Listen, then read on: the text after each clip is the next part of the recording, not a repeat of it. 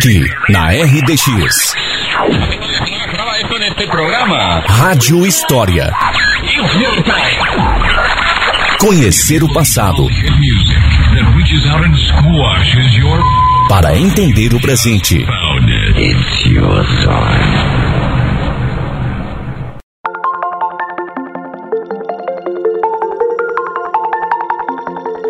Bom dia, terra do mate. Olá, amigos de São Mateus do Sul. Hoje vamos falar sobre Rodolfo Wolff, considerado o fundador de São Mateus. Será que ele merece mesmo esse título? E seria de sua autoria a maior pintura já feita sobre a cidade de São Mateus? E essa pintura ainda existiria hoje após mais de um século da sua morte? Para conhecer essas respostas, embarque conosco em mais um Rádio História.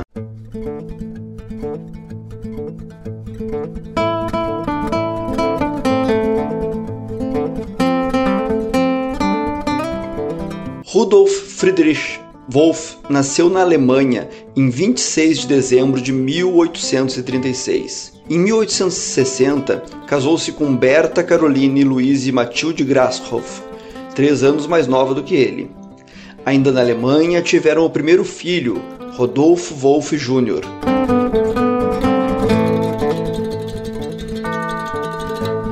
Com 28 anos, Rudolf, que tinha profissão de ecônomo, deixou a Prússia e embarcou com a família no navio Franklin, no porto de Hamburgo. Era o dia 10 de outubro de 1865 o navio, com 191 pessoas, chegaria ao porto de São Francisco, Santa Catarina, em 16 de dezembro de 1865, após dois meses de viagem no mar. Wolff se instalaria em Joinville, onde nasceriam seus filhos Bernardo, Hermínio, Emma e Adelaide.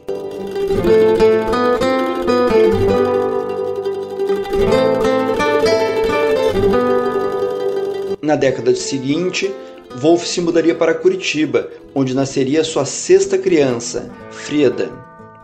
E seria no ano de 1885 que Rodolfo Wolff ligaria sua vida definitivamente à vida de nossa cidade. A empresa Hollander e Companhia conseguiu junto ao governo imperial a concessão de terrenos da Fazenda de São Mateus, localizada na extinta colônia Quito. Rodolfo Wolff era o representante da empresa, atuou como agrimensor e também realizou as primeiras tentativas de explorar petróleo, que nada mais era do que o nosso xisto. Neste período, Wolff recebeu as visitas de Edmundo Saporsky, que alguns anos depois lideraria a imigração polonesa para São Mateus, e também do presidente da província do Paraná, Alfredo Tuné.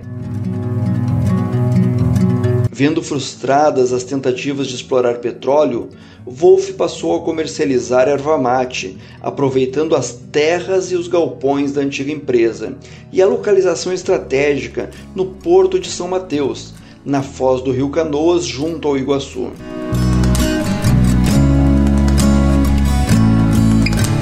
Mais que já existissem dezenas de famílias em localidades de São Mateus, é a partir deste movimento de Rodolfo Wolff que outros comércios passam a se instalar na região do Porto, cujo desenvolvimento se consolidaria em 1890 com a chegada de mais imigrantes tchecos, alemães e espanhóis, e por fim a grande imigração polonesa. Certamente o fato de ter sido o primeiro destes imigrantes, de ter sido decisivo para o desenvolvimento do que seria a região central da cidade, é que fez Rodolfo Wolff ser reconhecido como fundador de São Mateus.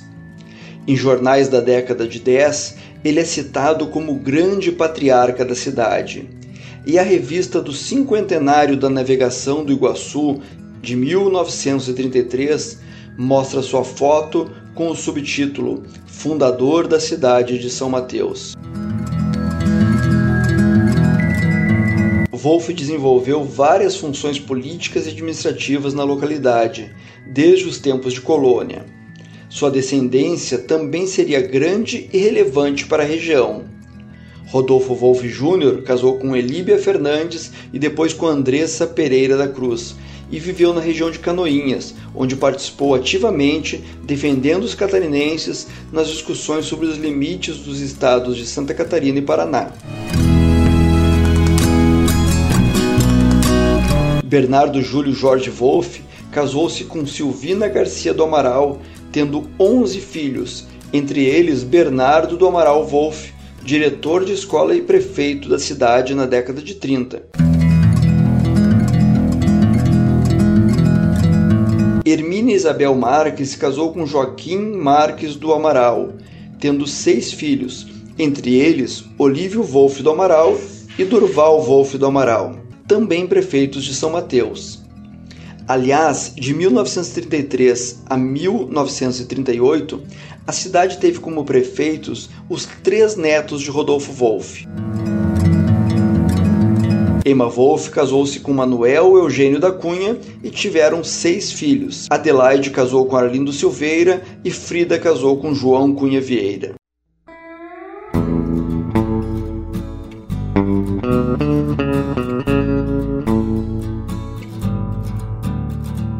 Quando fiz minhas pesquisas sobre Rodolfo Wolff alguns anos, um misterioso objeto guardado na Casa da Memória me deixou intrigado um pano de 1,50m por 3 metros com uma pintura gigante retratando a cidade de São Mateus na década de 1910.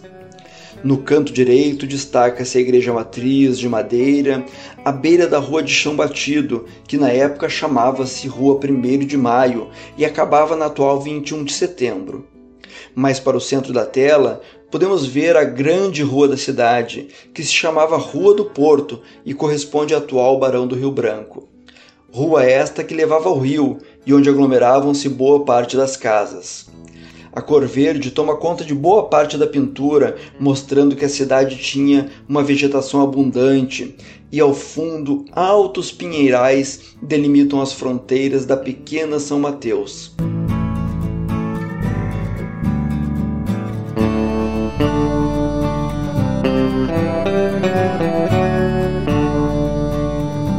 Segundo relatos, a tela ficava no antigo cinema da cidade e teria sido pintada pelo próprio Rodolfo Wolff.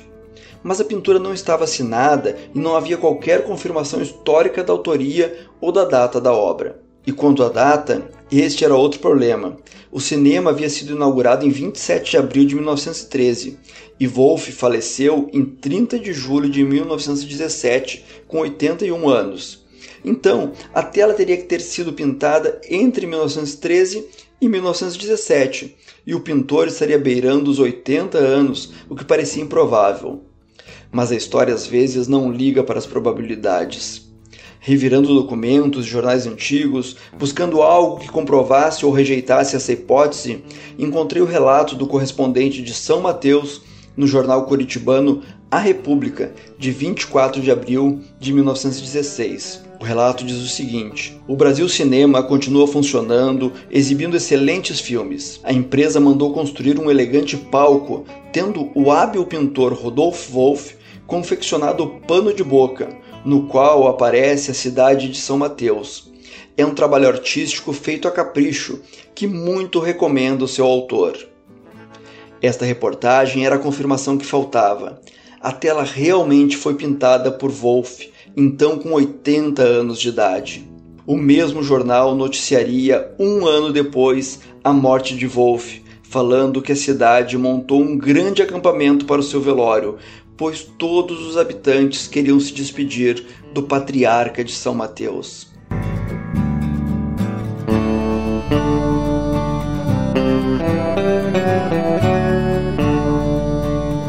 Duvido que alguma outra cidade do Brasil tenha tido o privilégio de ser retratada pelo seu próprio fundador.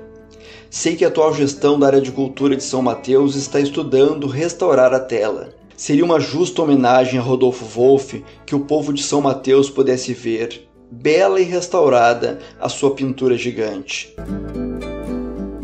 Para o Rádio História de hoje, Gerson Souza.